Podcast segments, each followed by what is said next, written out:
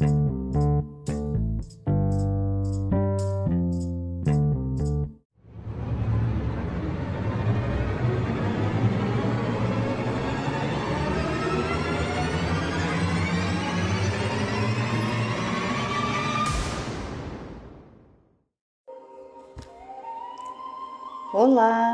eu sou a Cristiane Tique. Emagrecimento saudável. Bem-vindos a mais esse podcast. E hoje nós vamos falar a diferença entre dieta e reeducação alimentar. E qual é mais eficiente?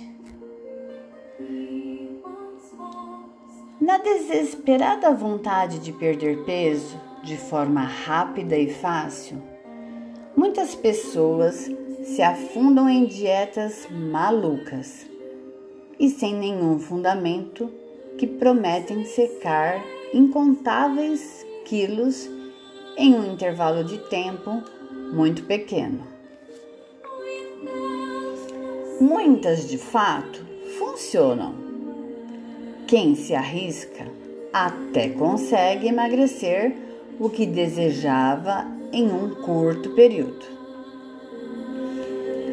O problema é que as dietas que prometem resultados milagrosos rapidamente, na maioria dos casos, são extremamente restritivas, nem um pouco saudáveis e levam ao que chamamos de efeito sanfona, que acontece quando o corpo recupera todo o peso perdido pouco tempo após voltar ao cardápio de antes.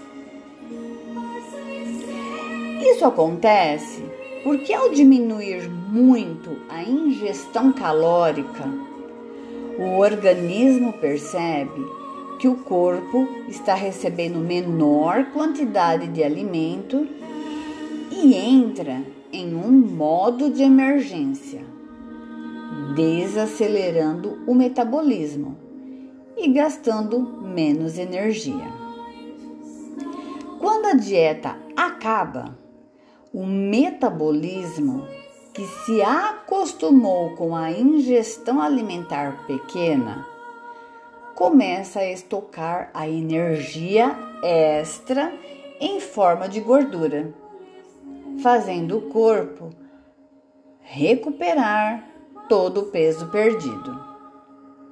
A longo prazo, isso leva o organismo a criar uma resistência a perder de peso, tornando o processo de emagrecimento cada vez mais complicado. Por isso, quem quer perder peso de forma saudável e duradoura deve deixar as dietas de lado e investir na reeducação alimentar, que também favorece o emagrecimento, mas não prejudica a saúde e não leva ao efeito sanfona. Mas qual é a diferença? Enquanto as dietas têm prazo de validade determinado e são baseados em um cardápio restrito, a reeducação alimentar é uma forma de educar o cérebro para aprender a se alimentar melhor, utilizando os alimentos de forma inteligente e saudável, sem se privar de nada e sem passar fome. Na reeducação alimentar, a perda de peso acontece sem sacrifícios e os quilos perdidos não retornam, já que os hábitos alimentares são mudados de forma definitiva. Essa é a melhor forma de perder peso. É possível comer de tudo, contanto que respeite as quantidades permitidas.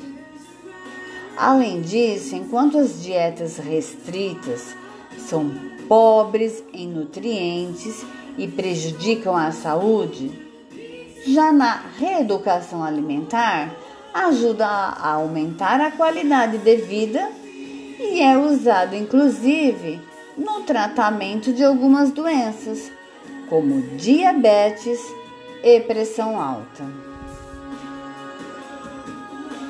E como começar uma reeducação alimentar? Diferente das dietas, começar uma reeducação alimentar não é difícil e não requer muito esforço. Não é preciso se privar de comer na rua, nem gastar dinheiro com alimentos fit, muito menos preparar receitas complicadas. O processo consiste basicamente em entender quais alimentos fazem bem para o corpo, quais não são tão positivos assim e como encaixá-los na rotina de forma correta, respeitando a quantidade permitida. O primeiro passo é conhecer os quatro grupos alimentares os alimentos amigos, os alimentos aceleradores, os alimentos moderados e os alimentos sabotadores. Tendo consciência da diferença entre eles, é possível estipular um cardápio balanceado que favorece a perda de peso e a manutenção de uma boa saúde oferecendo ao corpo todos os nutrientes que ele realmente precisa para se manter em bom funcionamento. No próximo podcast, eu vou te contar quais são os quatro grupos alimentares.